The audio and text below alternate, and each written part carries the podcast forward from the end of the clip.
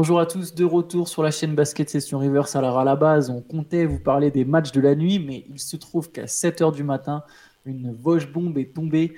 James Harden est envoyé aux Los Angeles Clippers. Pendant une demi-heure, on n'a pas eu la contrepartie. C'était juste, bon, bah, Harden et aux Clippers, débrouillez-vous.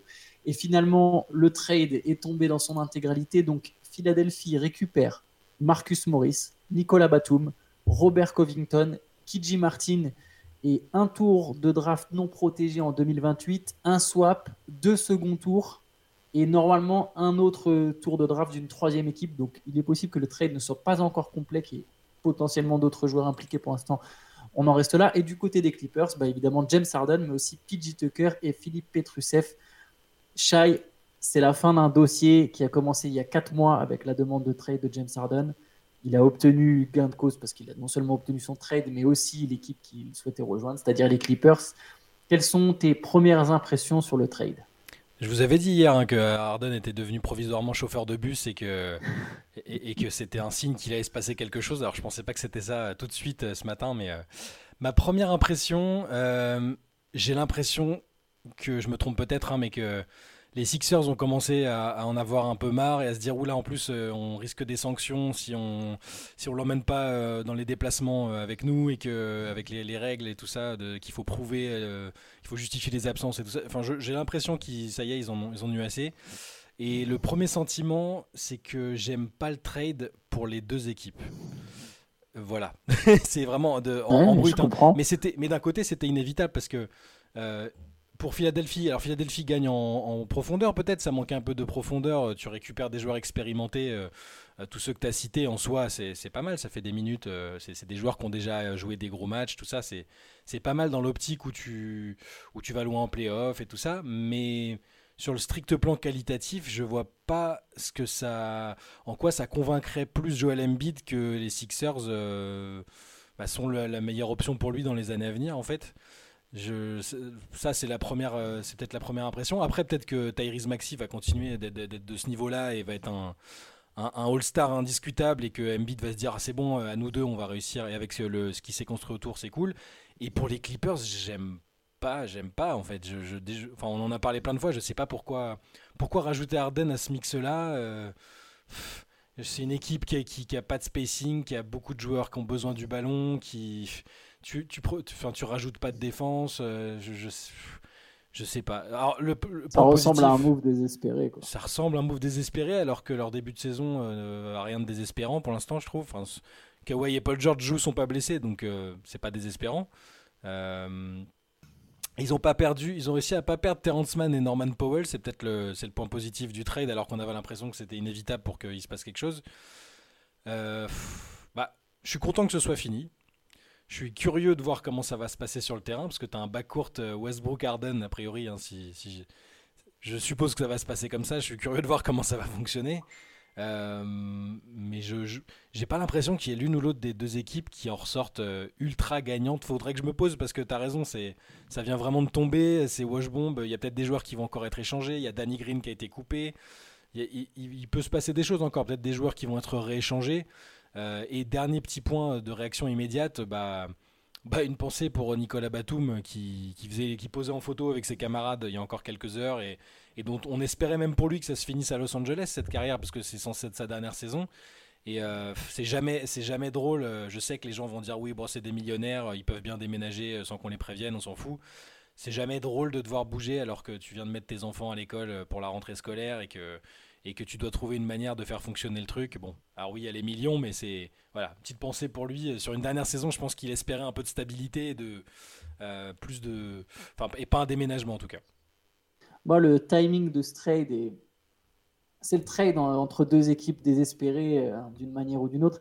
Je pense que là, avec le recul et la manière dont ça s'est fait et l'épisode de l'aéroport où James Harden a voulu rejoindre l'équipe et qu'il n'y a pas été autorisé, ça montre que malgré tout ce que laissait entendre Daryl Morey, en fait, les Sixers ont déjà tourné la page James Harden depuis le moment où il a demandé son trade. Euh, l'équipe s'est préparée cette saison pour jouer sans James Harden. Il n'a pas joué en pré-saison. Je pense que Nick Nurse, il était déjà au courant qu'il n'y aurait pas James Harden.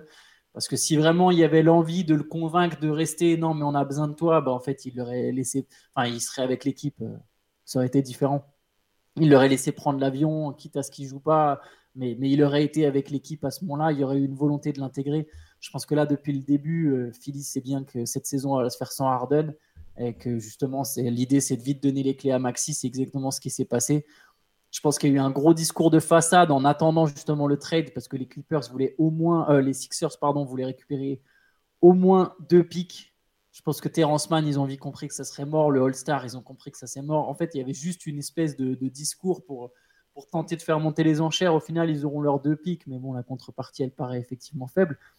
C'est voilà, c'est une équipe qui veut tourner la page et qui maintenant va essayer. Je reviendrai, on pourra revenir après un peu sur les effectifs, sur les, sur les équipes en question, parce que je pense que les Sixers seront pas mauvais. Et pour les Clippers, je pense que c'est le pari d'une équipe. Lawrence Frank, le GM, est très intelligent, mais il, est dans une situation très délicate. Je pense que la fenêtre des Clippers, elle était ouverte ces dernières saisons. Je, continue de penser que Los Angeles a pendant eu un moment la meilleure équipe de la ligue, mais n'a jamais pu le montrer parce qu'il y avait des blessures, donc ça restera juste un SI. Et là, je pense qu'aujourd'hui, c'est une équipe qui sait que même si Kawhi et Paul George sont en bonne santé en playoff, c'est pas sûr que ça suffise. Et bah du coup, bon, bah, tu tentes un pari, hein, tu prends un autre. Il y aura quatre Hall of Famers dans le 5 majeur, quatre futurs Hall of Famers dans le 5 majeur, mais je te rejoins totalement. Un bas court Westbrook Harden, comment tu vas faire jouer tout ça, comment défendre, etc. Ça ressemble plus à du pari. Je, je dis pas que ça ne va pas marcher, c'est parce que je, pense pas que je pense qu'aucune de ces deux équipes ne sera championne NBA à la fin de l'année. Bah c'est ça, mais hein, c'est un peu ça. Mais bon. Euh, je, suis surtout content que ce soit fini. Quoi. Mais, mais bon, d'un côté, c'est une nouvelle expérience qui démarre aux Clippers parce que. J'ai plein, vu que la nouvelle vient de tomber, j'ai plein de trucs en tête. J'essaie de me rappeler de, tu vois, euh, je me souviens de Moret qui dit absolument non, non, il faut forcément ce que tu disais, il faut forcément un All-Star. Bah, tu regardes la, contrepartie, il n'y a pas d'All-Star. Hein, il y a des, euh, ok, il y a des tours de draft et tout, mais bon, c'est pas, c'est pas la folie. Euh. Et on se souvient d'Arden. Est-ce que c'est pas Arden qui a gagné, qui est le seul grand gagnant de Ah, bah si, Arden, il est le gagnant du trade, ouais, clairement. Parce que lui, lui euh, il avait dit Je jouerai plus jamais dans une organisation coachée ou dirigée par Daryl Morey. Bah, au final, c'est ce qui s'est passé. Et, alors que Daryl Morey avait dit, dit non, non, on lâchera pas contre moins de ça. Et puis au final, c'est lui c'est Arden qui a obtenu ce qu'il voulait et, les autres qui sont témoins de, cette volonté qui exercée. c'est sa dernière chance. Hein. C'est sa dernière chance à Harden. Si ça marche pas aux Clippers, je suis pas sûr qu'une équipe le. Je pense que c'est maintenant là. Là, lui, il faut, va falloir qu'il s'implique vraiment dans le collectif, et je pense qu'il le fera. Il l'a fait honnête avec Kyrie et Kevin Durant. Il s'était mis, il était vraiment dans un rôle de distributeur. Il jouait juste. Je pense qu'on verra pas le Harden qui monopolise la gonfle. Je pense qu'on va voir un Harden qui passe la balle, qui aura toujours ses lacunes, qui aura moins de pression en playoff, parce que de toute façon la balle, elle sera dans les mains de Kawhi et Paul George. C'est eux qui seront en avant il aura nettement moins de. Je pense qu'on verra un Harden, euh, bah, pas forcément différence maker, parce que ça reste Harden et qui a ses pépins de santé, qui ne défend pas, etc. Mais un Harden qui sera euh, plus ou moins bon, en fait. C'est ça l'ironie. Et je pense que les Sixers vont faire une bonne saison. Vont faire une bonne saison parce que Tyrese Maxi est en train de passer un cap, parce que Joel Embiid, parce que Nick Nurse, parce qu'ils ils avaient besoin de défense extérieure et là, ils en récupèrent un peu. Mais euh, là, je regarde l'effectif de Philly. Donc je vois Joel Embiid, Tyrese Maxi et autour des Tobias Harris, des, Robert Covington, des, qui est cuit, qui est cramé, Nicolas Batum qui est en fin de carrière. Offensivement, non mais je vais même le dire. Offensivement, Nicolas Batum aujourd'hui, il est un peu cuit aussi. Tu vois, c'est faut, faut, dire les choses. Ça ne veut pas dire qu'il apporte plus rien, mais c'est pas le Nicolas Batum d'il y a deux ans. Hein. Donc mm. les Sixers ont une équipe qui la bonne dégaine d'une équipe qui se fait sortir au deuxième tour de playoff en fait. Encore une fois pour la xème année consécutive euh, depuis l'arrivée de Joel Embiid. Ouais, Ouais, ouais. Euh, après, est-ce que tu penses pas qu'il peut encore y avoir des moves euh, des deux côtés? Est-ce qu'ils peuvent pas utiliser les contreparties Enfin, des deux côtés? Je pense que là, les Clippers, bon, mais est-ce que les Sixers vont pas essayer de rebouger des, certaines des assets, certains des pics? Je sais pas. J'essaie de voir parce que, comme je disais tout au début, les, enfin, la contrepartie me paraît pas folle. Et pourtant, enfin voilà, Harden est en fin de, enfin, est dans une année où il sera en fin de contrat. Euh, y avait, est-ce qu'il y avait vraiment beaucoup plus à récupérer? Je sais pas, hein, mais c'est juste là, voilà. Mais dans les faits, euh, ce que tu récupères, est-ce que c'est suffisant pour euh, L'objectif, c'est quand même de convaincre Embiid euh, qui, qui, de pas demander son trade en cours de route. C'est aussi ça, parce que même si c'était une petite phrase qu'il avait glissée, je gagnerai à Philly ou ailleurs, et qu'il est sous contrat.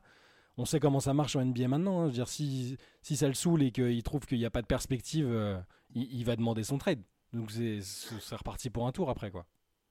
Mais je pense que Philly, en récupérant des tours de draft lointains, préparent déjà en fait cette possibilité d'une manière ou d'une autre. Hmm. Eux, peut-être que Daryl Morey dira à Embiid, bah tu vois là le pic 2028 qu'on vient de récupérer, bah t'inquiète, en cours de saison on va pouvoir récupérer un joueur avec.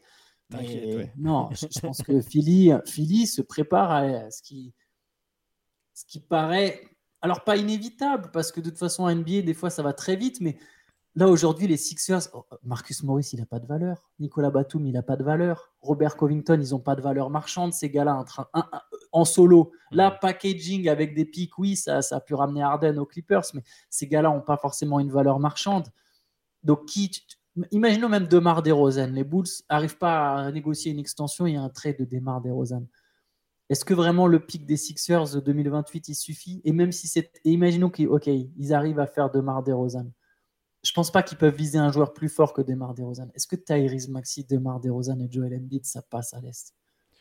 Ça va dépendre parce que enfin ça passe passé Ça tape Boston ça? Ça bat Boston? Je pense pas parce qu'avec Boston euh, Boston m'a l'air m'a l'air au-dessus mais euh, Boston bah, est trop solide. En fait, je pense pour essayer d'être plus enfin pour que les un peu une note d'optimisme pour les Sixers, c'est que Là, Embiid, on voit qu'il est déjà là, il, a bien lancé sa saison. Tyrese Maxi est excellent depuis le début. Ils vont, je pense qu'ils feront une bonne saison et, il y aura pas, il y aura peut-être pas la situation sportive qui poussera tout de suite Embiid à.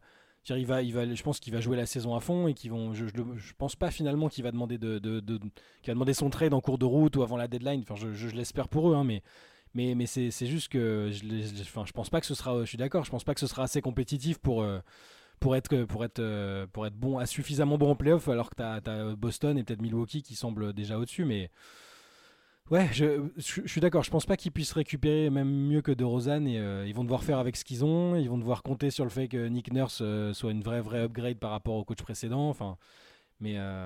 et, et je, repense à ce que tu disais sur Harden. Je pense aussi qu'il va être bon. Hein. Je pense aussi qu'il sera. On, l'a vu l'année dernière.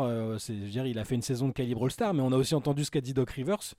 Euh, où il dit bah, à partir du moment où il n'a pas, été All-Star euh, du premier coup et où ils ont dû l'appeler pour essayer de le convaincre de venir, et il a shifté, il est repassé sur un mode plus du tout playmaker et où il voulait prendre plus de tirs et redevenir un peu le Harden, euh, le Harden de Houston. Donc là, c'est un autre contexte, il y a d'autres joueurs autour, certes, mais qu'est-ce qui nous dit qu'il va, il va pas montrer patte blanche pendant trois mois, être le Harden alors peut-être pas niveau MVP, ça s'est passé, mais niveau, euh, All-Star, et c'est déjà, déjà très fort. Et après, euh, du jour au lendemain, clac, euh, il repasse, il, retrouve ses défauts, et il y a les playoffs et c'est compliqué. Enfin, je sais que c'est une vision un peu pessimiste, mais malheureusement, les, saisons, elles se répètent aussi pour Harden. Et, et à, part le prime à Houston, où ils ont vraiment été pas loin de, de taper les Warriors, bah, les saisons elles se répètent un peu entre les périodes hors de forme, les périodes où il change de style de jeu et où c'est pas bon, les périodes où il est mécontent et où il veut partir. Enfin, alors là, là, pour la première fois de sa carrière, il retourne en Californie. C'est le seul. Moi, je pense qu'il sera irréprochable. J'ai aucun doute sur le fait qu'il sera irréprochable, mais en fait, ça changera pas ses lacunes. Il a mm. plus la même explosivité, il défend pas. Euh, il peut être irréprochable en dehors du terrain, il peut être irréprochable sur le terrain, il peut même jouer collectif. Ça ne changera pas le fait qu'à un moment il y a des lacunes et que les Clippers, ça ressemble, comme on a dit, à un move où ton bac courte euh, défensivement il est très limité. Tu as des questions. Après, voilà, les Clippers, c'est un truc pour. On se dit, bah, on a quatre stars, donc on est au moins sûr qu'il y en aura deux en playoff. Quoi. Quels que soient les blessés, au moins, si, si il manque une semaine, et ben peut-être que pendant une semaine, sur les deux matchs de playoff qu'on joue, et ben on tient le choc avec Harden. Et, enfin, on, a plus de munitions et c'est notre seul choix, c'est d'associer des talents en se disant, de toute manière, on est trop loin du collectif de Denver, on est trop loin de, de certaines choses des Warriors. Euh, allez, on tente comme ça, puis on voit ce que ça mhm. donne. Et de toute façon, ils sont tous en fin de contrat à la fin de la saison, puis on voit si on veut prolonger cette aventure-là ou pas. Ouais. Je pense aussi à la nightlife euh, de Los Angeles, hein, ça, peut être, euh, ça peut être un facteur. C'est pour ça que le côté irréprochable, il, sur le terrain, il donnera le meilleur de lui-même, j'en ai aucun doute. Enfin, dans un premier temps en tout cas. Mais euh, enfin bon, il arrive à sortir partout, hein, donc c'est pas un souci. Mais là, il revient, il revient en Californie, pas trop loin de là où il a grandi. Je me... voilà. Mais tu sais que j'aime les retours à la maison, mais pas dans toutes les circonstances, quoi. On verra s'il se blesse. C'est vrai qu'à New York, il était à New York, il était, il était irréprochable à New York, mm. en fait. Par contre, c'est vrai qu'il s'est blessé. Mais bon, je ne sais pas si je vais faire un, lien avec la nightlife, mais tu as, raison de le souligner. Bon, il, sera chez lui. Euh. En fait, je m'inquiète vraiment pas de son, ni de son niveau de jeu, ni. Parce qu'en fait, je le vois plus comme un difference maker. Je me dis pas que Harden, c'est un mec que dont, dont tu as besoin pour gagner le titre. Donc, j'y crois pas forcément à ce move pour les Clippers. Mais vu la faible contrepartie, je comprends le pari. Pour Philly, pour Philly, je pense que les Sixers seront bons en saison régulière, mais de toute manière, moi je reste convaincu que c'est les playoffs. Enfin, tu arrives à un stade où tu es Philly, c'est plus la saison régulière, elle ne compte même plus. C'est comme Boston, c'est comme Milwaukee, c'est comme Denver. Si tu es un candidat au titre, être bon en saison régulière, ça t'apporte aucune satisfaction. Tu vois, les Bucks qui gagnent 45 matchs ou qu'ils en gagnent 60, Yanis, ça change rien pour lui en fait. Et Embiid, le seul juge, et c'est pour ça que je me suis toujours dit qu'il n'y aurait pas de trade, de demande de trade pendant la saison, c'est que le juge pour lui, c'est les playoffs. Hmm. C'est de voir est-ce qu'en playoffs, on passe ce cap ou pas? Je pense que là, ils seront bons en saison régulière, ils ont une équipe intéressante, ça... mais, mais c'est trop faible. Et en fait, ce trade d'Arden, en soi, en lui-même, c'est pas qu'il est mauvais, c'est qu'il est. On peut pas le prendre en dehors de son contexte. Et pour, comprendre le trade d'Arden, il faut déjà se souvenir qu'il y a eu un trade de Ben Simmons parce qu'il y a eu un entêtement avec Simmons Embiid. Je me souviens que dès 2017 ou dès 2018, pardon, non, la première saison de Simmons c'est 2017-2018, donc c'est celle-là. Dès 2017-2018, c'était leur première saison. Il y avait déjà ce truc où est-ce qu'ils peuvent vraiment jouer ensemble? Et très vite, au bout, de, allez, on, va dire quand c'est deux jeunes stars, tu, effectivement, tu prends le temps. Dès 2020, il y avait un peu ce truc de c'est pas sûr que Simon et Embiid ça peut marcher ensemble. Ils se sont entêtés. On peut comprendre. Tu as deux jeunes superstars, tu dis non, faut, faut qu'on tente. Ils se sont entêtés à vouloir garder les deux. Ils n'ont pas gardé Jimmy Butler parce qu'ils voulaient laisser la balle entre les mains de Ben Simmons. Et parce qu'entre-temps, ils avaient aussi re-signé Tobias Harris pour le max. C'est une répétition de mauvais choix. En 2018-2019, les Sixers terminent la saison avec une équipe qui a Embiid, Harris, Butler, Simmons. L'erreur, elle est là. Cette équipe, aujourd'hui, tu réassocies les mêmes noms, tu te dis, mais ça peut aller au bout, en fait. tu as Butler, Embiid, tu as Butler, Embiid la saison dernière, tu as un des mecs qui a été le meilleur joueur des playoffs, l'autre qui a été le meilleur joueur de la saison régulière. Tu te dis, mais les Sixers, ils gagnent. Ils ont misé sur les mauvais choix à chaque fois. Et donc, du coup, ils se sont entêtés avec Simmons. Puis, ils ont jeté Simmons sous le bus. Après avoir perdu déjà Butler. Et Simmons, qu'est-ce qui se passe? Là où Morey a réussi, c'est qu'il a réussi à rebondir malgré cet échec en se disant bah, Je veux absolument Harden, je vais réussir à choper Harden. Il a chopé Harden, mais dès le départ, je pense que si on se souvient de l'époque, tout le monde est en mode Mais qu'est-ce qu'ils vont miser sur Harden? Harden, c'est le mec. Comportement, ça va pas passer. En playoff, ça va pas passer. Et qu'est-ce qui se passe deux ans après? Ils peuvent même pas être surpris, les Sixers. Deux ans après, Harden, il leur fait le coup à l'envers. Comme, alors, il peut accuser Darin Morey d'être un menteur, et il a peut-être raison. Mais en attendant, dès le moment du trade, il y avait déjà ce truc de Harden, un jour, va le remettre à l'envers. Ils ont continuellement misé sur les mauvais chevaux. Et aujourd'hui, bah, ils se retrouvent avec Nicolas Batum, Marcus Morris, Robert Covington qui est cramé de chez cramé. Marcus Morris, il joue même plus, il est cramé de chez cramé. Batum, il n'est pas au sommet de sa forme. Et Kiji Martin. Ah, voilà. Voilà, voilà l'enchaînement depuis euh, un, enchaînement d'erreurs depuis. Après, c'est facile à dire avec le recul, hein, mais c'est pour moi la suite, euh, la suite logique de tout un tas d'erreurs euh, par différents managers différents. Ouais, Par différents managers, pardon. Ouais, non, mais je suis d'accord avec toi. Hein. Et maintenant, on va, maintenant, on va voir ce que ça va donner parce que bon, il y, a le terrain maintenant. Heureusement, heureusement, c'est pas un trade qui est pendant une, une intersaison, donc on va vite pouvoir. je crois qu'il est bah, les, les, les, les, euh, Clippers jouent dès ce soir, je crois. Il sera là. Il sera là. ah, il sera là. Cette fois, ils vont, ils vont non, pas je crois qu'il va pas jouer, mais il va très vite euh, rejoindre l'équipe. Euh, j'ai lu ça, Ramona Shelburne. Hein, D'accord. Bah, écoute, on va pouvoir déjà juger un peu ce soir, cette nuit. enfin, cette nuit, il sera pas sur le terrain du coup, mais très vite, il sera sur le terrain. Ouais. Euh, pour, Los Angeles. Et Los Angeles qui récupère aussi PJ Tucker. Je sais pas si ça. Ça, ça c'est bien. Bon, enfin, c'est toujours bien. C'est pareil. Il est, il est un peu. Il prend de l'âge. Euh, toujours, c'est logique. Hein, il prend toujours un peu d'âge, mais euh, il met un peu moins ses shoots dans le corner où il était intestable il y a pas longtemps. Après, au niveau mentalité, exemplarité, il, il est toujours là. Tu sais qu'il va aller, il va aller au charbon, qu'il va faire. il, jouera très très dur. Ça, il y a, ça, y a pas de souci. C'est plutôt bien pour les Clippers. Ça, y a pas. Mais est-ce que c'est vraiment un game changer Je, je sais pas non plus quoi. Non, c'est sûr. Mais bon. Je suis d'accord avec toi qu'il n'y a peut-être pas de gagnant du trade. Mais bon, les Clippers, au moins, bon, voilà. Il y a... Enfin, non, pas que tu n'as pas dit qu'il n'y avait pas de gagnant. C'est que c'est mauvais pour les deux. Je, je, je, partage ton truc, tu vois. Genre, j'ai l'impression que c'est deux équipes désespérées. Mais, bon, les Clippers, voilà, ça, ça, ça, se tente, quoi. Mais il y avait, bah, en fait, je dis ça parce que y avait, enfin, j'ai l'impression qu'il n'y avait pas possibilité euh, de se dire c'est génial pour l'une des deux équipes, quoi qu'il arrive. La situation était déjà, euh, pour toutes les raisons que tu as expliquées, pour Philadelphie. Euh, l'air était déjà vicié depuis quelques temps et que c'était, ça pouvait pas se finir euh, correctement hein, pour toutes les raisons là qu'on a évoquées. Mais et pour les Clippers, pour les Clippers, et peut-être que je reviendrai sur, sur ce que j'ai dit si s'il s'avère que toute la saison ils ont aucun problème physique et qu'ils trouvent une, une entente, il y a une union sacrée et que, tout le monde est, apte à jouer, bah là sur, on est tous d'accord pour dire que sur le papier, tu as un peu de tout, tu as beaucoup d'attaques avec Harden et Westbrook bon, même si c'est, même s'ils ont tous les deux un peu euh, baissé de pied, tu as de la défense euh, et de l'attaque avec Kawhi et Paul George. Zubac, c'est un bon soldat. Euh, bon, c'est, sur le papier, c'est bien. C'est juste qu'on est tellement habitué à ce que ça, ça se finisse pas bien parce qu'il y a un ou deux des joueurs majeurs qui, qui sont sur le flanc et que là, le joueur que tu rajoutes, c'est pas le joueur le plus fiable de l'histoire. C'est juste, non, mais c'est, juste, c'est juste pour ça. Après, on, on, on, verra bien. On verra bien. Mais voilà, c'est, de l'analyse à chaud. Euh, avec les noms, les noms qui, sont arrivés, ça a peut-être encore bougé. Là, ouais, je disais qu'il y a une troisième équipe qui, qui finalisait les détails avec. Euh, c'était avec Philly, enfin avec euh, oui pour le pour le pic, le fameux pic, le, premier tour de 2028. Donc peut-être qu'il y a, est-ce qu'il y a des joueurs de cela de ce trade qui vont peut-être être, comme ils disent, reroutés, reroutés ailleurs dans l'opération? Voilà, c'est peut-être pas la version finale du trade, mais là c'est sur le coup, je, je, voilà, j'ai pas j'ai pas d'autre constat que c'est pas ouf pour les deux équipes et c'était inévitable. Donc, euh, On va peut-être parler un peu très brièvement. Euh, oui, il y a eu des matchs quand même. De la nuit. Euh. Allez, je vais te laisser me parler de la performance qui t'a le plus marqué cette nuit. Qu'est-ce qui m'a le plus marqué? Je, vais, je, vais en, je vais en prendre trois qui sont pas très originales parce que parce que c'est des performances de joueurs exceptionnels et qui ont l'habitude de faire des, des performances incroyables. Euh, bon, le, coup, Steph Curry qui met 42 points en 30 minutes euh, pour assommer les Pelicans, ça, bon, c'était. Il, respire, euh, il, respire la confiance et, la, sérénité, Curry, depuis le début de la saison. la façon dont il célèbre les paniers, où il est très démonstratif, je trouve. donc, les Warriors qui ont gagné 130 à 102 à New Orleans. Donc, Curry, Curry, 42 points avec 7 paniers à 3 points.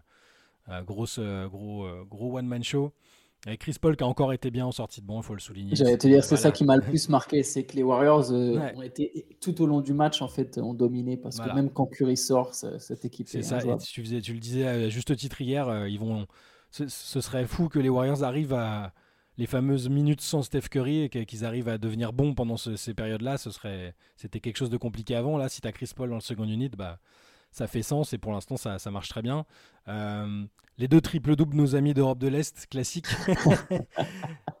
les, les, Mavs, hein, dont, dont, je prédisais les difficultés, pour l'instant sont invaincus, 3-0, même sans Kyrie qui était blessé au pied, euh, euh, qui, était, qui était laissé au repos. Bah, Luca, 35 points, 12 passes, 12 rebonds contre les Grizzlies qui sont à l'agonie avec 4 défaites en 4 matchs déjà. Euh, je voulais te souligner que Dallas avait tout gagné et que Memphis avait tout perdu. Exactement. Ah, euh. c'est le, début. voilà, vous le savez qu'il ne faut pas écouter mes pronostics. Hein, de toute façon, ce n'est pas, pas une nouveauté. Mais euh, Dallas qui gagne 125, 125 à 110 avec ce triple-double de Luca qui shoot à 50% en plus. Enfin, voilà. Enfin, ou pas loin. Je sais. Je n'ai pas la feuille de match sous les yeux. Mais, mode MVP. 11 sur 22. Deuxième triple-double. Triple-double à 30 points en plus. Ouais, 6 paniers, paniers à 3 points. bon, ça marche, ça marche plutôt bien pour l'instant. Euh, et, euh, Jokic, bah, pour le coup, euh, Denver est aussi invaincu 4-0. Domination logique face au Jazz. Et, et, Jokic, 35 minutes, 27 points, 11 passes, 10 rebonds, à 12 sur 16. Sérénité. Jamal, Murray en double-double aussi, 18 points, 14 passes.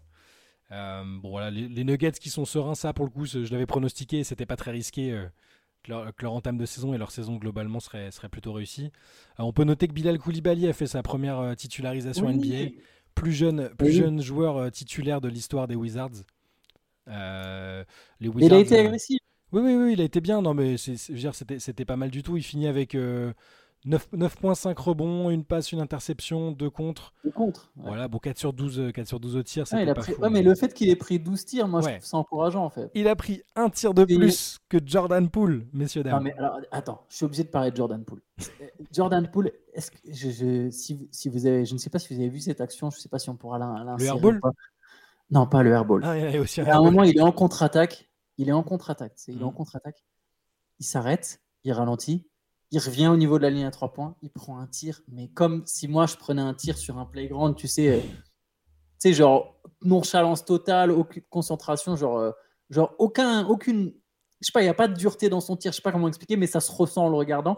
Il se fait évidemment contrer. C'est pas tout le monde qui se fait contrer à trois points quand même. C'est vraiment quand tu te fais contrer à trois points, t'as pas fait l'effort quoi. Ouais. Ou alors le défenseur a super bien anticipé, mais en même temps, quand Jordan Poole à la base, c'est facile de deviner qui va tirer. Kristaps Porzingis le contre. Mm. Les Celtics partent en contre-attaque. Kristaps Porzingis, c'est pas le mec le plus rapide de l'histoire sur 100 mètres. On est mm. d'accord. Et encore moins sur 50 mètres. Il arrive à courir parce que Poole ne court pas. Donc Porzingis arrive en contre-attaque avant Jordan Poole et marque. Et Jordan Poole n'est évidemment pas revenu, ou il est revenu en marchant. Ah, c'est bien, il fait plus, c'est bien, il fait plus semblant d'essayer maintenant. Mais en fait, Jordan Poole, c'est pour ça que j'aimais pas trop ce truc de ouais, il va faire une James Harden. Je le voyais jamais à 30 points parce que je me suis dit, mais non, parce qu'en fait, il va jamais jouer assez dur. Il y aura des matchs où il va faire des cartons, mais il va jamais jouer assez dur pour être régulier, en fait. C'est vraiment, c'est. Lui, faut qu'il y ait quelqu'un qui lui fasse un boulot. Hein. Draymond Green, il n'a pas assez fait le travail. Alors, non, pas au niveau de la violence. Mais... Non, mais pas au niveau de la violence physique. Pas au niveau de la violence physique, mais il faut qu'il y un... faut qu'il y ait quelqu'un qui le secoue. Et je sais pas qui va le secouer au Wizards. Euh, c'est pas Kyle Kuzma qui va le secouer. Hein. C'est terrible. Mm.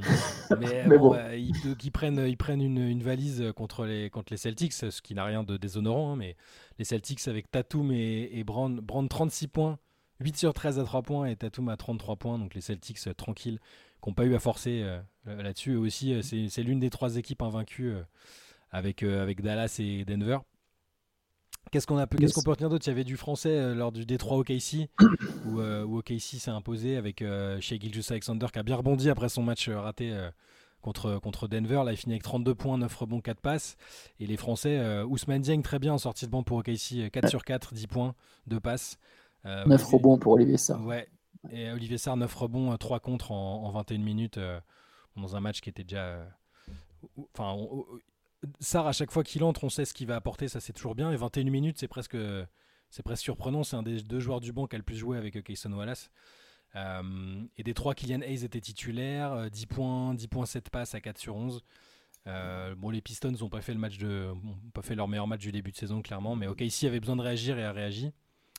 Euh, de quoi on peut parler? Je regarde un peu parce qu'il y avait beaucoup de matchs, hein, il y avait 11 matchs. Moi, moi, j'ai regardé la, la, deuxième mi-temps de, de, Orlando contre Los Angeles.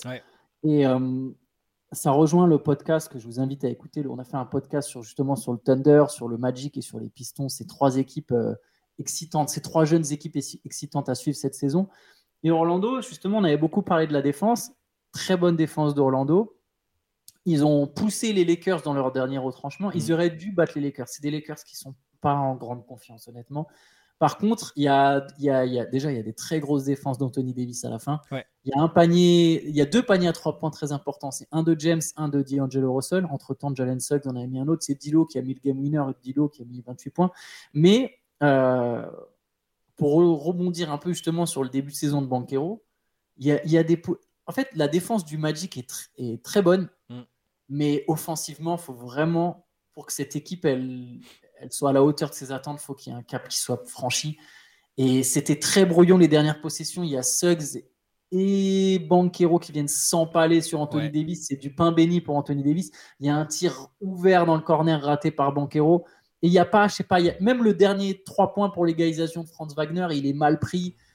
Je sais pas, il y a, offensivement, c'est beaucoup trop brouillon. Et il n'y a pas, on dirait que les deux stars de l'équipe n'ont pas encore leur spot en mode ah bah si je vais là, ça c'est mon truc et mon panier, je vais le chercher comme ça. Je sais comment aller chercher mon panier. C'est là qu'est le développement, c'est là qu'est la marge de progression. C'est là où c'est aussi c'est une équipe jeune et qui même s'ils sont ils ont une année ensemble euh, la saison précédente, ils ont déjà joué ensemble. Hein. Mais euh, c'est là ils ont besoin de ils, ont besoin du, de, de matchs au haut niveau là comme ça. Bah tu joues les Lakers qui sont finalistes de conférence bah, là tu te prends quelques murs, tu te prends Anthony Davis dans le money time. Et, euh, mais je suis d'accord avec toi, il y a des choses très intéressantes. Ils ont encore bien défendu, ils ont été dans le match contre une des meilleures équipes de l'Ouest. Euh, mais ouais, sur la fin, euh, je, repensais, je repensais à ce que tu disais justement dans le podcast. Je, sais plus si c'était dans le podcast ou dans le CQFR, je me mélange, mais où tu disais ce serait bien, il faudrait qu'on que, qu'on voit plus D'Angelo Russell qui lui donne plus le ballon, plus mm. qui, qui, le laisse, qui le laisse attaquer davantage. Et là, c'est le meilleur marqueur, c'est le meilleur marqueur du match. Et, bon, il a été très bon dans le quatrième aussi. LeBron qui était un peu en en galère en attaque, euh, dans le quatrième, il a été, il a été fort aussi. Donc, euh, mais ouais, ouais, enfin, dans la lignée du podcast, euh, Orlando, Orlando encore intéressant et, et c'est pas déshonorant de perdre de 3 points sur le parquet des Lakers quand tu es, une équipe aussi jeune. Non, mais ils auraient dû la prendre cette victoire. Ouais. Franchement, ils peuvent se mordre les doigts. Après, c'est peut-être justement le genre de match où tu te mords les doigts et tu rebondis dans la foulée en te disant mm. ça va être intéressant justement de voir comment ils rebondissent. mais Banquero, Banquero, donc Banquero 4 sur 14, Wagner 5 sur 17. À un moment, il faut mettre des shoots, les gars. c'est mais, mais, mais bon, tu as, raison, il y, a des trucs encourageants. Mm. Et bon, écoute, ça me semble plutôt pas mal pour CQFR. Je sais pas si tu es suivi. un petit mot pour dire que Milwaukee a battu Miami. Euh, après avoir dilapidé, euh, je sais pas, 25 points d'avance dans le début de quatrième quart-temps. Et, ils ont commencé à remonter avec leur équipe, euh, avec les. Avec Tyler Hero et Richardson, Orlando Robinson et, tout. voilà, et Tyler Hero, 35 points.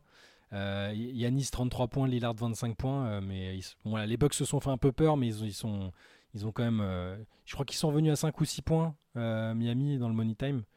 Et, euh, et, Milwaukee a plié l'affaire. voilà. Le reste, bon, sur les autres prestations, je pense qu'on en reparlera peut-être plus tard.